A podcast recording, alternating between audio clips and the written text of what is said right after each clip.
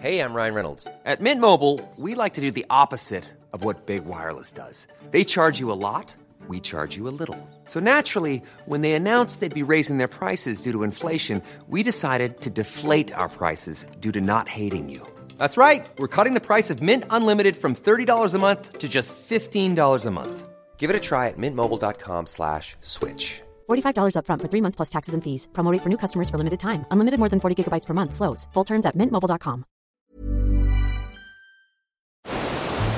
Langosta literaria. Muy buenas tardes a todos, bienvenidos a un episodio más de La Langosta Literaria, un espacio para la literatura. Mi nombre es Ángela Olmedo y soy editora acá en Penguin Random House. Y me acompaña mi colega César Ramos, a quien seguramente ya conocen de otros episodios. César, buenas tardes, ¿cómo estás? Bien, mi queridísima Ángela, pues contento, feliz de estar otra vez aquí en los micrófonos, porque estos mendigos ya nos habían olvidado, ya no nos invitaban. Dicen que porque llegamos borrachos o con cosas, sustancias raras, pero aquí estamos felices aquí para compartir estamos, con listos ustedes. y en cabina, como en la época prepandémica. Sí, caray. Pues te hemos invitado, yo voy a ser una suerte de entrevistadora, porque sabemos que conoces con bastante profundidad la literatura rusa. Ese es el tema que nos interesa esta tarde. Y bueno, pues eh, decidimos abordar este tema porque, bueno, a raíz de los acontecimientos internacionales, ¿no? En los que no vamos a entrar en este episodio del podcast, pero eh, bueno, a raíz de esto se hablaba de una especie de cancelación de la literatura que, prove- que Sí, provenía de Rusia, más allá de la opinión personal que cada uno tenga acerca de, de la cancelación, lo más interesante es, sobre todo, si, si estás de acuerdo César, es Ujú. despertar la curiosidad de los lectores por esta literatura, desmitificar ¿no? la literatura rusa como algo difícil, algo arduo, Así es. y bueno, arrojar, aprovechando tus conocimientos, un poquito de luz acerca de corrientes, autores, y no ver la literatura rusa como todo un monolito, ¿no? Como si fuera un solo bloque. De entrada, César, para entrar un poco en calor, ¿tú estás de acuerdo conmigo en que la gente percibe la literatura rusa como algo difícil, hermético, que se hace cuesta arriba, que es arduo? ¿O crees que sí es una literatura que llega a mucha gente? Mira, hay, hay una cuestión, antes que nada, muchas gracias por, por esta presentación. Eh, debo decir una cosa, no soy experto, soy lector y soy un lector apasionado de los rusos desde que me topé con el demonio supremo Fyodor Dostoyevsky. Él eh, me, me llevó a saber, o, a- o no a saber, a investigar más sobre escritores rusos, averiguar más que dónde salen estos pinches loquitos, porque son terribles. Y yo fui con el tiempo descubriendo que, eh, para responder a tu pregunta sobre el hermetismo, que al no existir tantas versiones, porque no se domina tanto el idioma ruso, pues era como muy acotado. Y para esto hay como varios factores históricos. El aislamiento de Rusia eh, desde su época, digamos, hasta medieval, el desconocimiento de su lengua, la, esencia incluso del pueblo ruso, y esto hacía que, por ejemplo, fuera más difundida una literatura inglesa o una literatura francesa, y que además ellos son muy cosmopolitas, que además ellos sí les encanta viajar, moverse por el mundo, les gusta más el reflector, tanto a los anglófilos como a los francófonos. Y los rusos son como más eh, de patria, más de tierra, más de arraigo, más pues más sufrientes incluso, más cabrones con su dolor, con su trayectoria histórica. Y ha sido un pueblo de mil batallas, ha sido un pueblo que está acostumbrado a resolver sus diferencias a chingadazos. Entonces esto nos lleva también a entender por qué de alguna manera pues son tan a veces tan aislados o tan poco conocidos. Debo decir al respecto, por ejemplo, que apenas al español se acaba de traducir hace algunos años una novela que es era de un contemporáneo de Pushkin, que es una cosa maravillosa que, que creo que por aquí anoté, que, que se llama, eh, bueno, es de, de, de, Alexander Bellman, es un escritor que nace en 1800 y se llama eh, Sviatoslavich, discípulo del diablo. Imagínate, estamos hablando de que apenas hace unos 10 años se tradujo esta novela del, ruso directamente, que fue escrita por ahí de 1820-1830. ¿Sí? Discípulo de una de las figuras, quizá la más importante o de las más importantes de la literatura rusa, que es este Pushkin. Entonces, pues apenas empiezan a llegar, se siguen descubriendo cosas. Que digo, no se traduce tan fácil. Un dato interesantísimo, las, las primeras versiones al español de libros de Rusia, de rusos, perdón, eran versiones tomadas del francés o del inglés. ¿Sí? Porque no había este, especialistas o traductores eslavos propiamente. Entonces, por eso es que ha sido como complicado y ha sido un poco difícil incluso entrarle directamente a, la naturaleza de los escritores rusos. Sí, probablemente hoy en día todavía se siga traduciendo desde el inglés. Ah, así es, desde el inglés o el francés. Ajá. No, esto es interesantísimo. Te digo, hay, hay ediciones recientes de libros como rescatados que se publicaron en 1820, 1830. De hecho, qué interesante esto que cuentas, de hecho, me animaría a decir que, bueno, vamos a mencionar una serie de autores, Tolstoy, Dostoyevsky. Quisiera advertir a quienes nos escuchan que no somos conocedores del ruso y el ruso es una lengua complicada porque cambia mucho la fonética dependiendo del acento. entonces, bueno, si hay algún experto al otro lado de estos micros, que nos perdone si decimos eh, Ana Karenina o Ana Karenina, y es una pronunciación equivocada. César, vamos a entrar luego en materia y vamos a empezar a desmenuzar autores, libros en, en, particular, pero de manera general, un primer mensaje para aquellos que no conocen la literatura rusa o la conocen muy poco. ¿Por qué hay que leer literatura rusa? ¿Cuáles son las virtudes de manera muy general, ¿no? Aunque luego vamos a entrar, por supuesto, en mucho más detalle. Mira, te pongo un ejemplo muy sencillo. Rusia actualmente está en guerra esta temible, lamentable guerra con Ucrania, que habría que investigar por qué se da, que se ha satanizado mucho a Rusia. No voy a hacer una defensa, obviamente, pero habría que investigar qué es lo que hay de trasfondo. Y hace unos meses yo releí La Guerra y la Paz. Digo, releí porque yo la leí como a los 15, 17 años y me pareció maravillosa. Y para dar un curso sobre narradores rusos quise actualizarme y dije, bueno, estas son de las cosas de cajón. Entonces uno encuentra en la guerra y la paz muchos reflejos de, los que, lo que está viviendo actualmente Rusia.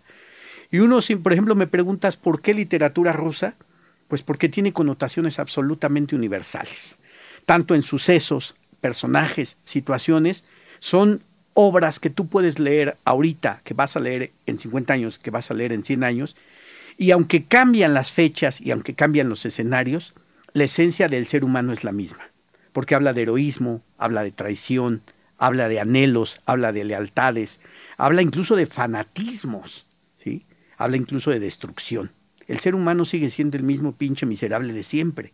Y el ser humano a la vez construye cosas fastuosas como estas novelas. Entonces, cuando uno lee La guerra y la paz, por citar una, una obra eh, absoluta, monumental, pues no queda uno más que deslumbrarse de la capacidad de lo que hacían los rusos y que aquí voy a insistir también en un factor que es bien interesante y curioso. La gran mayoría de estos escritores rusos que, que pasan a la posteridad o fueron soldados o estuvieron en la cárcel.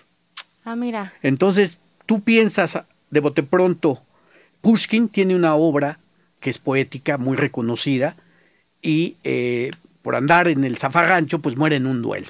Entonces hay una tragedia ya en, en, su vida. Dostoyevsky por algo escribe Los demonios y por algo dicen que Lenin no lo quería porque vaticinaba lo que iban a hacer los nihilistas, los guerrilleros, los que iban a transformar el país, se iban a convertir en demonios. Y es como una novela premonitoria de Dostoyevsky.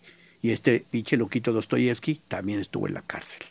Tolstoy, soldado. Lermontov, soldado, eh, y muere también en un duelo como Pushkin, y es contemporáneo de él. De los contemporáneos, por ejemplo, hay, hay un escritor que se llama Arkady Babchenko, que se llama La guerra más cruel, su libro. Qué, qué, extraño, ¿no? Que era la guerra más cruel. Pues sí, porque le toca, le toca la chinga que viene retratado a Alexandra, esta es Svetlana Alexievich, la, la, chinga de las guerras con, con este, tanto con, con, los que fabrican armas y.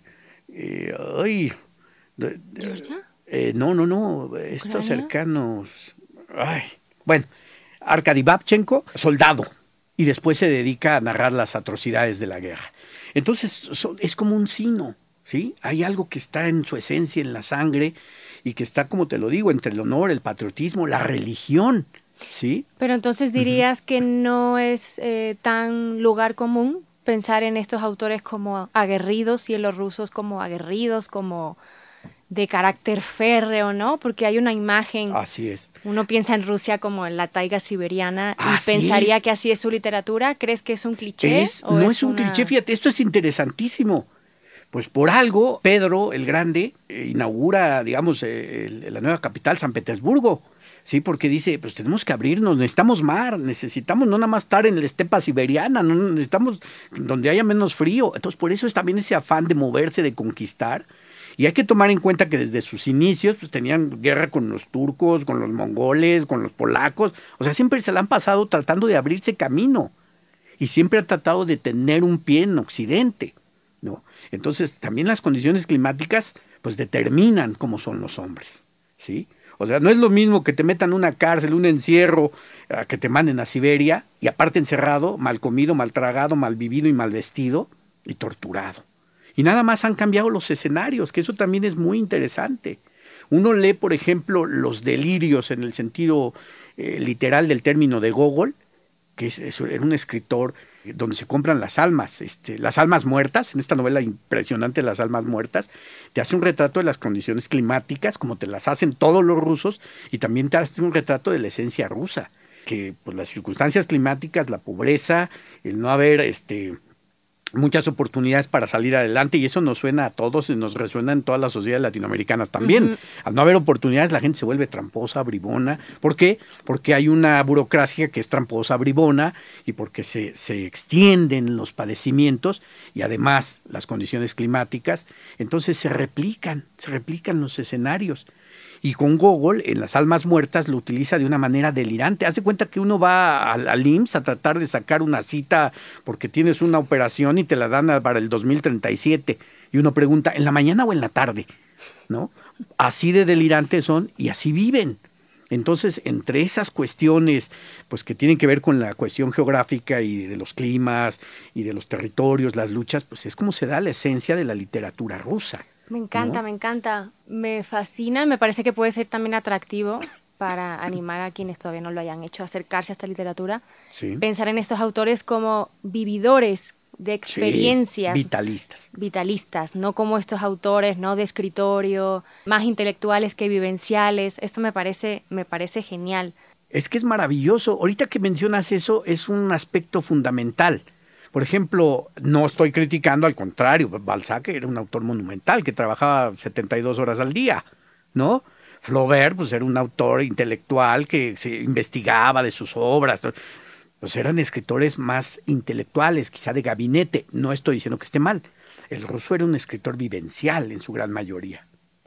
yo, por ejemplo, pienso eh, en un autor que es este, Máximo Gorky, que es ampliamente conocido por esta novela de la madre, donde se da la, la, conversión social política de una mujer después del atentado contra la vida de su hijo y de las guerrillas, en fin. Bueno, pues tiene una novelita que se llama Días de Infancia, donde cuenta todo lo que él tenía que pasar para poder sobrevivir y donde él de plano descalifica la escuela, porque en la escuela lo único que encontraba era tiranía, era desprecio y como él era de una clase social pues baja, pobre, de, de, trabajadores, el máximo orgullo de su familia en la infancia era que su abuelo era algo así como el, el representante del sindicato de los tintoreros. Oye, y no me quiero desviar, pero no sé si sea un, una inquietud personal, pero ¿dirías de manera general que hay más conciencia de clase en esta literatura? Más que conciencia de clase es un retrato de sociedad. ¿Sí? Porque conforme, pues, como dice el dicho, como depende el, la pedrada, el, sapo la pedrada, ¿no? Entonces, como siempre hubo problemas, como siempre han tenido broncas con, pues, con imposturas, pues, había esclavos, los siervos, las almas muertas que decíamos de Gogol es un ejemplo de eso. Entonces, pues había problemas de esclavitud, había problemas de que ellos no eran dueños de los territorios ni de las tierras. Y cuando entra el comunismo, no es que haya, se haya mejorado, había una ilusión muy grande, pero entran a otro tipo de totalitarismo. Y por algo lo que se cambió el, cambio, el campo de concentración y las cárceles se cambian por gulags. Entonces, pues la misma vida, la misma existencia los va brillando a que hablen de su mundo, de su tiempo. ¿No? Por ejemplo, en esta novela que mencionaba de Bellman, que es la de Sviatoslavich, discípulo del diablo, mezcla la historia con la fantasía. Y entonces es una novela muy interesante porque habla de su entorno, de su contexto en esa época, pero a la vez cómo vivían los pueblos rusos durante la Edad Media, en qué creían. Hay que tomar en cuenta un factor que pocas veces se menciona cuando se habla de la literatura rusa, que es el factor religioso. Y Cirilo, el santo Cirilo, con otro que ahorita no me acuerdo, adaptaron la Biblia para el lenguaje ruso. De allí, la, de allí el surgimiento de lo que se le conoce como el alfabeto cirílico. ¿No? Entonces, porque ellos tenían su esencia, tenemos nuestra Biblia, tenemos nuestros problemas, tenemos nuestra idea de patria, nuestra idea de tierra, y ellos a Rusia, y lo vemos en todas sus obras, o en casi todas sus obras, era la madre, la patria. Entonces hay características muy interesantes. Como se dicen en mi tierra, son muy suyos. Así es, así es, esa es una definición pero totalmente acertada. César, ¿hay algo así como una época dorada, una especie de siglo de oro de la literatura allá? Bueno, eh, ellos, digamos que tienen considerado como a Pushkin como el poeta nacional. Ok. ¿sí? O sea, Pushkin era, es la figura intelectual, así como nosotros decir una figura mega recontra chingona, Sor Juan Inés de la Cruz, ellos con Alexander Pushkin. O sea, nuestra monjita es como un símbolo y que no lea nuestra dorada monjita está jodido en este país porque no es, no es famosa por los billetes de 200, sino por la grandeza literaria, histórica, de conocimiento científico, incluso de Sor Juan Inés de la Cruz. Bueno, ellos con Pushkin era su poeta nacional. Pero había como esos satélites. Con Pushkin se da como la fundación, digamos, tardía históricamente, porque esto es de 1700 y eh, Pushkin nace en 1799, imagínate, su obra es de 1800. ¿Por qué viene tanto ese rezago? Pues por lo que hemos platicado, lo que se asientan, las guerras que hubo, cuando se inicia este, la cuestión esta de, de los zaratos. Por ejemplo, zar significa César, como los emperadores romanos. En algún momento cuando se establecen los zares y cuando logran una, una, república o no, un, un, país, no una república, un país consolidado con el zar, ellos mismos decían que era como una, una tercera Roma. ¿No? Porque era un gran imperio que se dio a partir de te robo esta tierra, batallo por esta, conquisto este territorio, me enfrento con esto, pierdo estos territorios, recupero esto, entonces así da. Bueno, y entonces ¿cómo se empieza a construir? Bueno, Pushkin empieza a cantar por el ciudadano común y por el ciudadano mítico. ¿Sí? Y entonces ese es como el surgimiento. Y de ahí empiezan a surgir, bueno, el mismo Lermontov que tiene una obra que se llama Un héroe de nuestro tiempo, que es el retrato que tiene que ver con el ruso de aquella época. Pero entonces diría que es una poesía épica. Es una poesía épica eh, nacionalista, pero muy no patriotera, ¿sí? Sino es como mostrarle a los rusos lo que somos, nuestra esencia. Y después en teatro y después en, en narrativa. Y por ejemplo, en Un héroe en nuestro tiempo, Lermontov eso es lo que hace Así como ya lo había hecho Pushkin a nivel poesía, que también escribió novela, La hija del capitán es una cosa muy bonita, eh, también lo hace Lermontov, escribe en poesía, escribe en cuento, escribe en novela, y empiezan a sentar las bases para lo que se da después con, con figuras como Dostoyevsky, con figuras como, como este Tolstoy, que, que, se vuelven como los monstruos. Y fíjate qué, qué, curioso. De ¿Por qué será tan importante? Si yo tuviera que decirlo para cada pronto que ya me están chingando porque me calle, diría, pues nada más Tolstoy y Dostoyevsky son dos de los novelistas más importantes de la literatura universal. Okay. O sea, no de Rusia, de la literatura universal. ¿sí? O sea, son de los creadores de lo que sea después se le ha conocido como la novela total, son de los creadores de, digamos, de relato y de novelas que representan a la condición, condición humana en todos los ámbitos y con todos los vicios y virtudes. Entonces son escritores que con ellos se da como una primera gran cima. ¿sí? De, lo que es la literatura en Rusia. Y aparte hay otros por ahí que, que, que, quizá ellos les hagan sombra, pero no menos importantes. Turgenev. Por ejemplo, Turgenev, con padres e hijos, también sentó las bases de lo que era el escepticismo de lo que se vivía tradicionalmente en Rusia para anunciar la llegada de una nueva transformación social. Y aparte escribió La desdichada, por ejemplo, que es una novela maravillosa sobre una mujer que no es comprendida y que, el, estúpido eh, amante, por no creer o por querer este, tenerla como bajo su mandato, pues la hace desdichada y ella termina por suicidarse. Y entonces estos escritores, eh, Dostoyevsky, Tolstoy, Turgenev, eh, aquí merece un, un, punto y aparte Turgenev, él sí era cosmopolita. Por ejemplo, hay una anécdota donde dicen que, que a Dostoyevsky no le gustaba Europa iba de viaje o se iba de cabrón. Una vez se llevó una estudiante, una muchachita que se la ligó y se fue de cabrón con ella y de repente le dio frío y dijo, no, no, pues como, como tenía ciertos principios religiosos, sentía culpa, era un loquito Dostoyevsky. Entonces, pues, ya que la chava dice, pues, ¿para qué me trajiste? Me, me, dijiste que viniéramos a Italia, que viniéramos a París y la chingada, ¿y ahora qué onda? Pues no le cumplió, ¿no? Entonces regresaba él y, y, se lo, o se gastaba el dinero en juego y luego le pedía a ella dinero. Y entonces pues se regresa, no le cumplió y siempre decía, es que a mí los países que visité no me gustan. Pero Turgeniev sí, y era de salón, y era de visitar a otros escritores, se hacía cuate de, de los escritores franceses y ingleses, la madre. Y él era el que decía, no, pues ahí hay unos pinches locos bien chingones en Rusia. Y recomendaba a Dostoyevsky. Y recomendaba a Tolstoy, por ejemplo, ¿no? De los cuates que estaban cercanos. Y la relación que tenía, curiosamente, Tolstoy, eh, perdón, Turgeniev con Dostoyevsky no era buena. ¿sí? Eh, Dostoyevsky dicen que era muy envidioso, que era un cuate rencoroso, era un cuate huraño, era un cuate... él triunfó con su primera novelita, eh, Pobres Gentes, el crítico de la época, Bielinski, lo alabó y dijo, no, estamos ante un nuevo escritor chingón de Rusia. Y lo alabó, lo puso hasta arriba. Y en su segunda novela lo hizo pedazos, segunda o tercera novela, porque es la, con la que abre el, el, panorama es Pobres Gentes, luego le sigue Noches Blancas y luego le sigue una, creo que es el doble, no me acuerdo bien ahorita. El caso es que con la tercera le dio una, pero arrastrada. Y entonces Dostoyevsky le salió lo rencoroso, se alejó de los círculos literarios, ya los menospreció, los pelució, los ninguneó, se alejó de los círculos literarios y pues ya no quiso saber más de, de ellos. Entonces acrecentó su rencor. Y una de las cosas también interesantes es que muchas eh, las obras célebres de Dostoyevsky son a partir de su esencia, ¿sí? Crimen y Castigo, su pobreza extrema. El jugador, pues, ¿qué más puede decir? Dostoyevsky era un cuate que se jugaba hasta sus hijos. Bueno, nunca lo hizo, ¿verdad? Pero se jugaba todo. Tenía ese problema de la ludopatía que se jugaba todo. Iba a las editoriales de antiguo. En aquellos años eran periódicos, ¿sí? como la prensa, así de ese tipo de periódicos, ¿no? A veces había periódicos como más de información o sensacionalistas, amarillistas, periódicos populares. Bueno, entonces iba, conseguía contratos para hacer novelas por entregas y se lo gastaba chupando y en apuestas.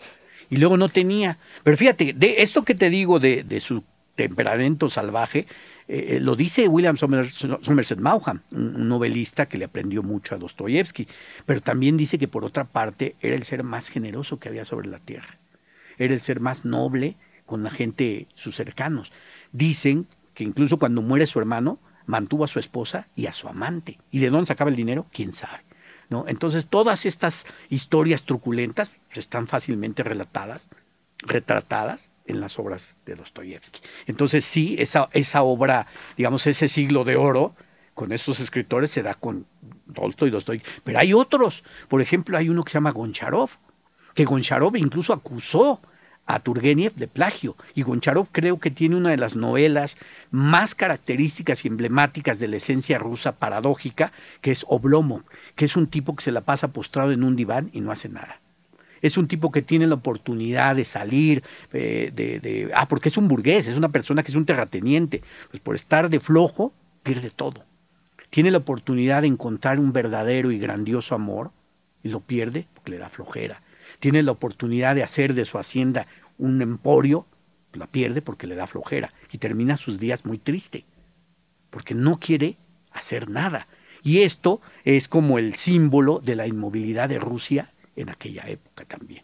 Veo que tienes eh, fascinación por algunos autores en particular. Yo creo que al final del podcast sí te voy a te voy a pedir, ¿no? Que hables de algunas obras en particular o de sí. algunos autores en particular. Yo anoté algunos que son los que más resuenan en el bagaje eh, popular, yo creo, pero antes de eso, por los géneros, porque mencionaste a Pushkin uh -huh. como poeta y mencionaste la novela total de Dostoyevsky, de Tolstoy, de pero también el teatro. Sí. En el caso de Chekhov, Chekhov, es muy relevante y no sé si esta pregunta pues tenga razón de ser, pero hay algo así también como un género predilecto o sí, en, en general en la literatura rusa o algo para que sea un poco más eh, amable para acercarse a estos autores. Hay una tradición de teatro muy interesante. Ahorita que dijiste Chekhov, Chekhov también son de los escritores que en teatro con la gaviota o el tío Vania se han, se, han, se han ganado un lugar en la literatura universal. Pero no solo eso, sino que además todos los escritores eran como muy versátiles, muy completos. Si no eran poetas y músicos, eran eh, dramaturgos y narradores. Y si no, eran pintores y poetas. O eran, este, no sé, por ejemplo, tengo el caso de Mijail Kuzmin, que es la primera novela, fíjate, 1905-1906, la primera novela homosexual de Rusia, Alas, de Mijail Kuzmin. Uy, me imagino que... Que era una cosa deliciosa. ¿sí? Los que cancelan la literatura rusa se van a perder de esas bellezas. Porque es una novela totalmente sensible, en la línea de Chekhov, por ejemplo, de ese retrato, de esa pincelada sutil, pero para narrar cómo se acerca un, un jovencito de campo a la ciudad y descubre el amor, y se descubre con ese amor homosexual, ese gozo, ese placer y ese candor, ¿sí? Entonces, imagínate, pues hay, hay también pues esa, esa combinación de escritores, que eran poetas, dramaturgos, pintores, músicos, y este Kuzmin, eh, Mijael Kuzmin, el de Alas, era músico, músico de conservatorio, poeta, y con esta novela funda lo que es este, la primera novela homosexual. Y ya metidos en estos temas, pues hay una escritora que es este Lidia Sinovieva Aníbal, que era descendiente de ese legendario guerrero Aníbal. Sí, esa era otra pregunta, ¿no? Porque eh, Ajá, dime, te dime. iba a preguntar dónde están las mujeres. Ah, pues sí Pues que había. es algo que me pregunto yo, pero se preguntan muchas. Ah, bueno, pues también les paso este dato. tiempo. Y este dato que también gustó mucho en, en un curso que digo, que decía, porque también eso es lo que preguntan, ¿no? Y ya ves que a veces está, está este debate de que no las dejaban publicar, que sí las dejaban o que no publicaban. Pues había mujeres. Voy a mencionar dos de, este, de esta época. Lidia Sinovieva Aníbal, la primera novela lésbica. 33 monstruos. Es una cosa totalmente voluptuosa. Tipo lo que después hizo esta, esta mujer francesa que le decían la, dama del- de la decadencia. Una escritora francesa, bueno, ahorita me acuerdo. Con Lidia Sinovieva Aníbal, en 33 monstruos, narra la relación que existe entre una actriz y una muchachita que era como su dama de compañía. Pero es un relato voluptuoso, es un relato sensual, es un relato erótico. ¿Y por qué son 33 monstruos? Porque la, la mujer, la actriz, está, es una mujer madura, ¿no? de 40 años, algo así, está en plenitud, voluptuosa, una mujer totalmente erótica. Y su dama es su amante, una muchachita de 22, 23 años que es toda delicadeza, es una flor que se está abriendo. Entonces quiere inmortalizar esta mujer, porque la, la, la, actriz sabe que el tiempo es implacable. Dice, puta, yo ya me estoy viendo Betabel, entonces quiero dejar a esta muchachita pues como para la inmortalidad. Y congrega a 33 pintores para que hagan retratos de ella y tenga ella como una galería de, de su ser amado. Pero a la muchachita no le gustan los retratos. Dice, es que esta no es mi esencia. Sí serán chingones, pintores, acá bien verdad de Dios, pero no soy yo. Por eso es que la novela se llama 33 monstruos. Qué ¿sí? bello. Porque de alguna manera hacen un retrato del cuerpo, pero no hacen un retrato del espíritu. Y esto es lo que uno encuentra también con estos escritores y escritoras rusas, ¿no? Y otra novela de época, Nadezhda Tefi, no es novela, es un libro de cuentos. Nadezhda Tefi es, era una, una escritora de salón también. Cuando yo digo escritores de salón, era de que pues, se, iban a las casas, ya ven que se acostumbraba antes, pues la gente tenía, la que tenía dinero, pues inventaba a todos los pinches gorrones y, y llegaban bohemios, pintores, músicos, y vengan, sí, y alguno leía sus poemas, otro leía sus obras de teatro, pues, otro nada más iba a tragar y a chupar, yo sería de esos. Y, este, y bueno, Nadezhda Tefi tenía un, un círculo literario con su esposo. Bueno, pues ella escribió una obra muy bonita, irónica, gogoliana, que se llama El Duende del Hogar. ¿Sí? Y así como estas, bueno, pues ¿En qué había- sentido dices gogoliana? Gogoliana porque era irónica, burlona. Por ejemplo, había un caso de, de- de un abogado que se explaya de manera eh, exagerada para defender a su, a su cliente, o unos, unos, unas noticias de periódico inventadas, personajes, eh, los, el- la clásica burla que se, han- se ha dado en la literatura rusa es a la burocracia, ¿no? A llevarla a situaciones extremas, límites de lo trágico a lo patético y a lo cómico. Entonces Nadezhda, eh, eh, Tefi tiene como esa línea, ¿sí? como esa línea humorística, sarcástica, eh, hacer de lo, triste y lamentable algo que pueda ser a veces risible o cómico. Entonces son dos escritoras y ya después, bueno, pues ahí vienen salpicadas muchas más hasta nuestros días. Una de las últimas eh, obras que yo leí es de Elisa Ganieva, que se llama, por aquí la, la traía, La montaña festiva. ¿sí? Pero esta ya es contemporánea, ya es ¿no? contemporánea, o sea que sí ha habido y hay. Es cosa de, de buscar y de Sí, escarbar. claro, sí ha habido, pero bueno, las circunstancias históricas han hecho que queden Ah, sí. mucho más que relegadas. Así es. Y por Sí. eso es una pregunta importante. Así, y por ejemplo, ahorita qué bueno que mencionas esto, las circunstancias históricas, porque esta de 33 monstruos se, publi- se publicó hace como 4 o 5 años. O sea, no es tan fácil acceder, por lo que ya platicamos hace rato, ¿no? La, el dominio del ruso no es como de, ah, pues hablo ruso, va, pues vente para acá, vete a traducir tal o cual, pues no. no hay mucha complejidad al respecto. Bueno, ahora sí, César. Bueno, no sé si preguntarte cuál es tu favorito o que hables de una obra en particular o formularte la pregunta de manera que animes a alguien que no conoce la literatura rusa a acercarse, a acercarse a la literatura rusa. ¿Quieres platicar de Guerra y Paz, de Dostoyevsky? Bueno, ya vi que te, te fascina, no solamente su obra, sino su, su personaje, su, vida, sí, personalidad. estaba loquito, pero adorable, loco. ¿De quién quieres eh, Mira, contarnos? yo, por ejemplo, cuando me preguntan, oye, pues te gusta, pues hay cosas que uno se va encontrando en el camino. Para aquellos que quieran entrarle, hay una novelita de Gogol que se llama Vi. Se escribe V y latina y griega, así, Vi. Es una novela de una bruja. Es una novela de espantos. Es una leyenda ucraniana. No estoy diciendo, pues después de todo lo que se hace ahora y tantas películas, tantas producciones, pero cuando yo la leí a los 12, 13 años me dio mucho miedo. La volví a leer dos o tres veces, la he recomendado, siempre se la recomiendo a mis sobrinos o a aquellos que quieren empezar a leer algo fresco de la literatura rusa. Es de Gogol. Entonces, puede uno entrarle eh, con cosas como para abrir boca, porque eh, Guerra y Paz son 1200 páginas. Sí. ¿sí? O sea, entrarle a Guerra y Paz es, es, es de esas obras que hay que concentrarse, no porque sea complicada, no es nada complicada, sino porque requiere tiempo. Y así como se chingó Tolstoy tantos años investigando y escribiendo, uno tiene que hacerlo con su lectura con fervor, con obediencia. Y lo mismo ocurre, por ejemplo, con Dostoyevsky, con los hermanos Karamazov, o, con Crimen y Castigo, eh, o con esta que también es una cosa también muy delirante, que es este humillados y ofendidos.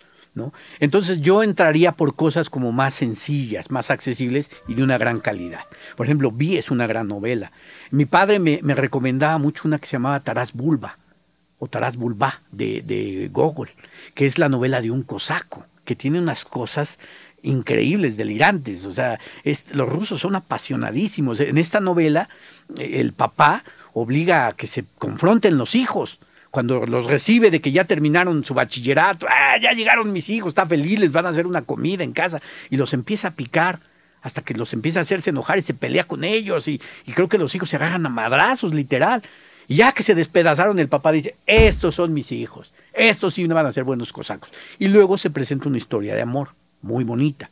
¿no? Entonces son, son cosas que uno va entrando a la literatura rusa con ese apasionamiento. ¿no? Y otras cosas, bueno, si uno quiere entrarle a Dostoyevsky, la novela Pobres Gentes es una cosa bellísima, es su primera novela de Dostoyevsky. Es una novela que trata sobre la relación de un cuate que aspira a tener el amor de una muchachita que ya cayó en desgracia económicamente. Entonces él se ofrece a, compartir su bajo sueldo en Secretaría de Hacienda como un funcionario menor y, y, pues imagínate, el pobre señor trabaja ahí en Valderas 36 y en Secretaría de Hacienda donde gana al mes 8 mil pesos y la muchachita que estaba acostumbrada a pañales de seda que vivía eh, en la Nápoles, pero ahora eh, los dos viven ahí por la calle Tlaxcuaque, ahí en el centro, pues están jodidos. Entonces, pues él al ver que no puede, pues le, dice, no, pues este, ¿en qué te puedo ayudar? Mira, no tengo, pero pues te convido de, lo- de mi comida. Y ella responde, no, pues muchas gracias, pero pues, estamos tratando de vender lo que nos quedaba y total. Para no hacerte el cuento largo, ella acepta la propuesta matrimonial de una persona que tiene lana, pues para poder alimentar a su madre que ya está muy enferma y para poder salir de la pobreza.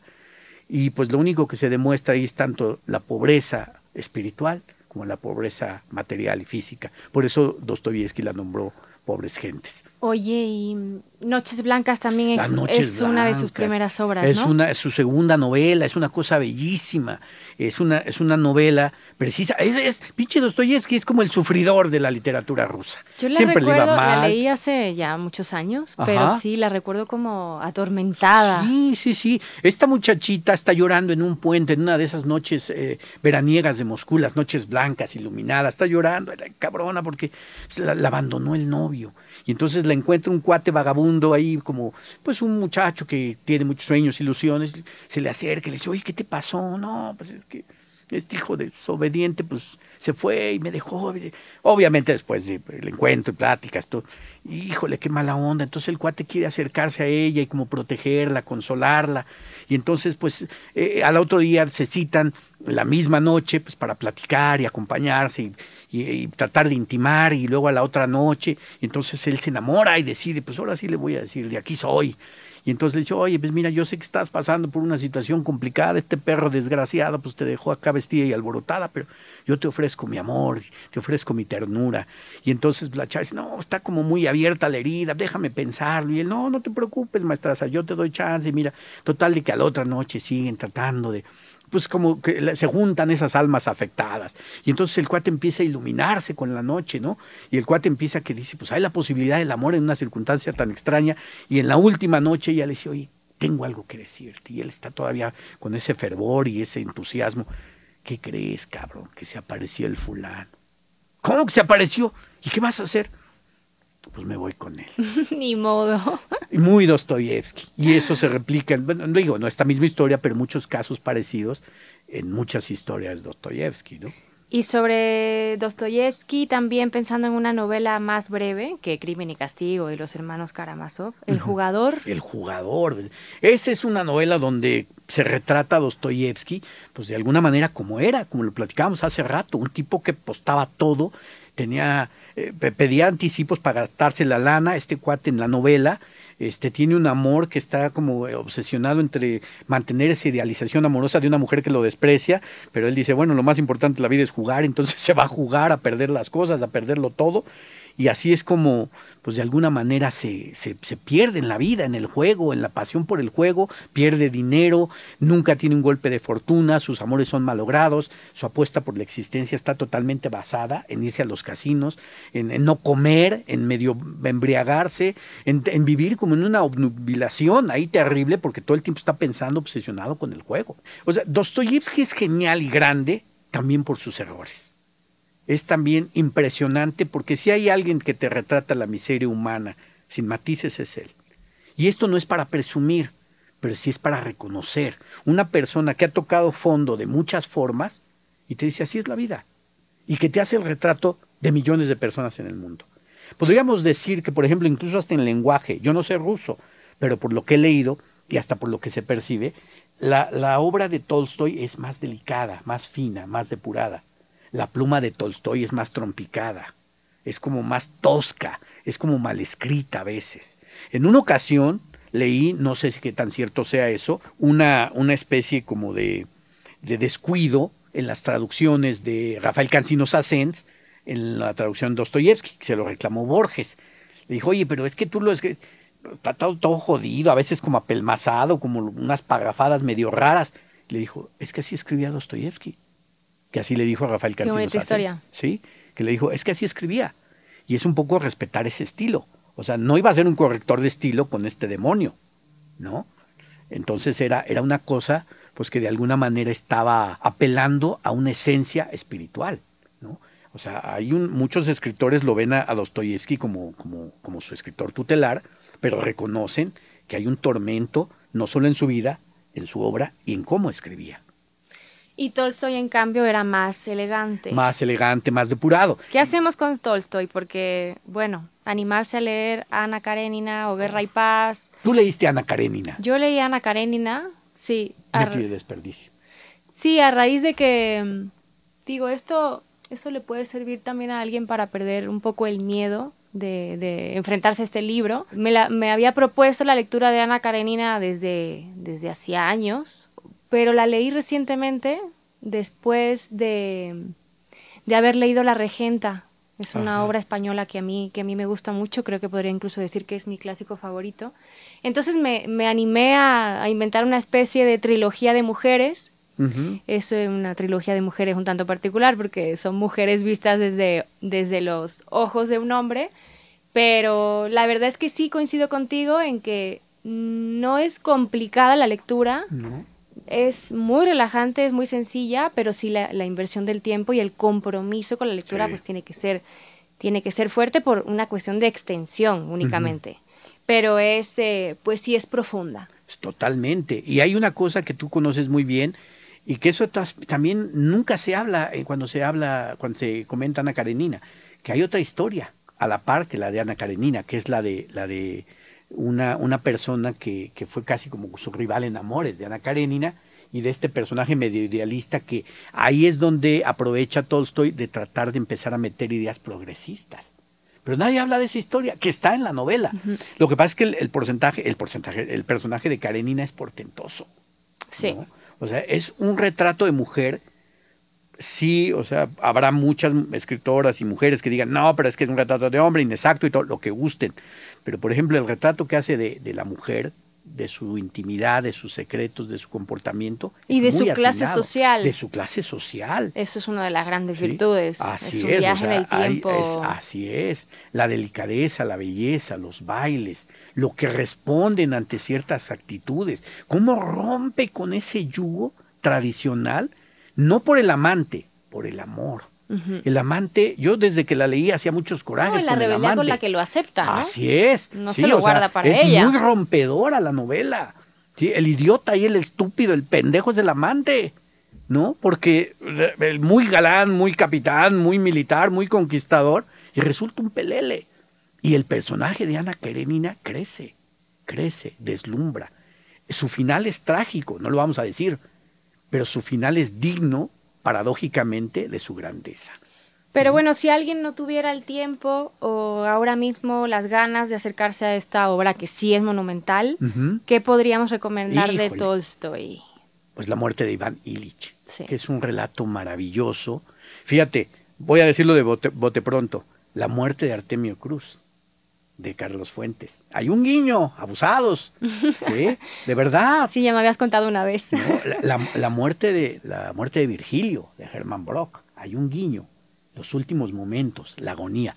Y está, sin duda, primero, la muerte de Iván Illich, ¿sí? De Tolstoy. Y que es un guiño a la muerte, a como al repaso de la existencia, qué hice bien, qué hice mal, qué funcionó, qué no y entonces se vuelve también una, O sea, no importa la extensión, importa la esencia, el contenido y el alcance universal. Por eso se lee ahora como si hubiera pasado ayer y se va a leer en 50, 100 años como si fuera en el momento. ¿sí? Esa es una. Hay, hay, un, hay un, una novela de él, Haji Murat, que habla sobre un soldado que cambia de bando, ¿sí? con, con la idea de, de buscar también su lugar en el mundo. Y son novelas aparentemente bueno, no aparentemente, sencillas, pero que encierran un tormento espiritual, que encierran una condición humana, pues impresionante, pues se, ve la lealtad, se ve el honor, se ve la herida de la guerra, el sufrimiento de la guerra, o sea, pues no cede, se ha escrito mucho sobre la guerra, pero los rusos la conocen en esencia, los rusos no la han retratado, la han vivido. Entonces Tolstoy conoce todo eso. Y fíjate qué paradójico, porque Tolstoy, después de haber sido soldado, un desmadroso, un gente de dinero, este, se dice que al final de sus días, pues él quería regalar todas sus regalías porque quería regresar al camino de la fe, como Dostoyevsky. Dostoyevsky tuvo una conversión religiosa cuando lo condenaron a muerte y en Siberia. Entonces regresó al camino de la fe, por eso es un ser tan contradictorio. Y Tolstoy, sin abandonar su vida eh, bien posicionada burguesa, decía, yo voy a dejar mis pertenencias, mis regalías a, las, a la comunidad, a los pobres. Y su familia, no, espérate, cabrón, no, ¿y nosotros qué vamos a hacer? Entonces no se lo permitieron. Y los últimos días de Dostoyevsky, sus últimos momentos son, son maravillosos. ¿Por qué? Porque lo que él hizo fue, un día dijo, ¿sabe qué? Me voy a escapar. Entonces se lo contó solo a su hija, porque ya la relación con su esposa era muy extraña entre tiránica, pero a la vez, híjole Diosito, y si hago esto y me van a castigar, dilemas morales, en fin. Y él se va, se escapa, una madrugada, una noche. Y en sus diarios, que tradujo ahí sí del ruso al español Selman Sira, dice que entre sus cosas que pidió a, su hija para que le llevara, para que se las llevara en el camino, era la primera parte de los hermanos Caramazo. ¿no? Que eso también es maravilloso. Imagínate, se leían, se respetaban. No sé si se llevaran bien, pero habla de, reconocer esas, grandezas de talentos. Yo también creo que mm, un buen primer acercamiento puede ser los cuentos de Chekhov. Ah, sí. No sé si... Híjole porque las obras de teatro hoy en día no hemos perdido un poco el hábito lector de la dramaturgia, pero bueno, acercarse a los cuentos es un poco más sencillo con, con respecto a, estas, a estos novelones. Sí, y además la literatura de Chekhov, ahora quería preguntar tu opinión, pues es, es bastante amable también. sí, claro. Y Chekhov, por ejemplo, tiene relatos que con eso también se ha ganado un, un, lugar en la literatura universal. Uno de ellos es La Dama del Perrito, ¿sí? que es una cosa aparentemente sencilla, que es sobre una persona, en este caso también una mujer, qué curioso, que se decide a seguir a su amante y el amante que hace hasta lo imposible por seducirla y por estar con ella, y cuando lo consiguen dicen, ¿y ahora qué va a ser de nuestra vida? ¿No? ¿Qué es lo que sigue? Entonces, esta es una cosa que, pues sí, la dama del perrito Chekhov, y tiene varios cuentos. Hay uno que se llama Un crimen, que es terrible. Es sobre un, de unas personas sobre todo, son, son tres hermanos y uno de ellos es súper creyente, es casi fanático, es muy religioso, se la pasa rezando, y tiene otro hermano, ¿no? Que es como más equilibrado, también es creyente, pero le dice, arrepiéntete, ya deja de andar de hipócrita, ya para qué te la pasas rezando, y su hermano se exacerba, se enoja tanto. ¿no? y no llevan buena relación y quieren ganarse, pues como pasa en muchas familias, tener este más propiedad, más dominio, más control de la herencia de la casa, hasta que entre él y su hermana y su esposa lo matan. ¿sí? El más religioso, el fanático, el casi casi cercano a Dios, mata a su hermano. Y tiene, esto se resuelve en, un, en, una, situación que van a dar a la cárcel, pero la escena de, la muerte del hermano es, conmovedora, ¿sí? Porque todo ese supuesto fanatismo, esa credibilidad mística, ese acercamiento a la gracia de Dios, pues era una pantalla para esconder un temperamento huraño, amargo, agrio, y pues como, como solo Chekhov lo podía hacer. Y bueno, el pabellón número 6, que es una cosa bellísima, es una pequeña novelita que habla de un doctor que es, el encargado de un, de un pabellón psiquiátrico. Y cómo termina ese doctor en ese pabellón. Y cómo ya nadie le cree que él está sano, porque está sano, pero lo meten al pabellón por unos accidentes del destino. ¿no? Entonces Chekhov, pues sí, es, otra de las grandes luminarias. Es imposible no entrar a, la obra rusa, a la narrativa rusa sin Chekhov, ¿no? Se nos echó el tiempo encima, César. La verdad es que podríamos estar conversando, yo creo que horas, con un buen cafecito, a ver si hay segunda parte de este episodio, no lo sabemos, pero por el momento tenemos que terminar.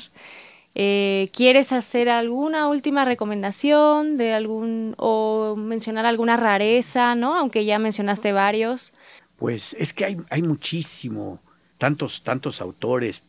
Pues eh, leer, hay una rareza que no viene, por ejemplo, en Dostoyevsky, que no viene en, en, su corpus de las obras completas de Aguilar, sino viene en Diario de un escritor. Bueno, hay dos rarezas que les recomiendo mucho.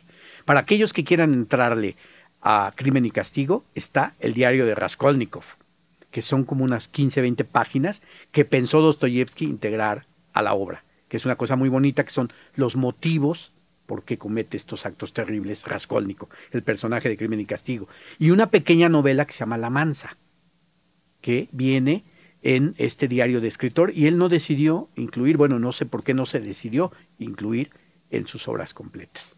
Hay muchísimo más que platicar sobre escritores rusos, son apasionantes. Bueno, creo que de todas maneras esto que nos cuentas ya sirvió para abrir el apetito, para promover el entusiasmo. Yo me anoté, por supuesto, las dos eh, novelitas de las autoras que me parecieron ah, muy, muy, muy interesantes y atractivas. Busquen a Ludmila Ulitskaya. Hay una obra de ella, es una escritora relativamente contemporánea que se llama Sonieshka. Es una novelita breve, es hermosa de una mujer cuya pasión en la vida es la lectura y que se refugia en la lectura. Es una mujer fea, así lo dice Luis Calla, no me vayan a chingar ahora llegando ahí tirándole a las chavas que yo tanto quiero. No, ella dice que tenía cara de caballo, de camello. Era una mujer fea, dice que tenía cara de camello, se casa con un pintor que, que le ve la cara, que me recuerda un poco a esta novela de, de Maupassant, Una vida, porque es un personaje resignado, bello, inolvidable. Su pasión es la, leer, la lectura, y ahí se refugia para todas sus tristezas. Pues ya casi terminamos. Yo no quisiera quedarme con las ganas de recomendar también un librito. Eh, yo amo la obra de Irene Nemirovsky, como tú bien sabes, y ella era una admiradora férrea de Chekhov y se recuperó recientemente una biografía que ella hace sobre este autor. No ha llegado todavía la edición a México, eh, pero bueno, es cuestión de meses eh, que esto ocurra, así que, que me, estaré a la expectativa de que suceda y sería mi recomendación para cerrar este podcast. Gracias por, pues, por tu tiempo, César, sobre todo, más que por tu sabiduría, por tu pasión, que es lo que más se agradece en este mundo de los libros. Y sin más, me voy a despedir. Quiero agradecer a nuestros colegas de producción, a Álvaro Ortiz, que siempre nos echa la, mano en cabina, junto con Mónica Acevedo, y a nuestras colegas también de, de, marketing, Carmen García y Jacqueline Tavera. Gracias César, gracias a todos los que estuvieron con nosotros en este ratito y nos escuchamos en el siguiente episodio de La Langosta Literaria. Muchas gracias. Búscanos en nuestras redes sociales, Twitter, arroba langosta-lit, Instagram y Facebook, Langosta Literaria, y en YouTube, Me Gusta Leer México.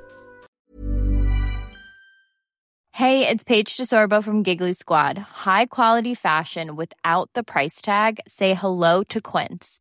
I'm snagging high-end essentials like cozy cashmere sweaters, sleek leather jackets, fine jewelry, and so much more. With Quince being 50 to 80% less than similar brands. And they partner with factories that prioritize safe, ethical, and responsible manufacturing. I love that. Luxury quality within reach. Go to quince.com slash style to get free shipping and 365 day returns on your next order. Quince.com slash style.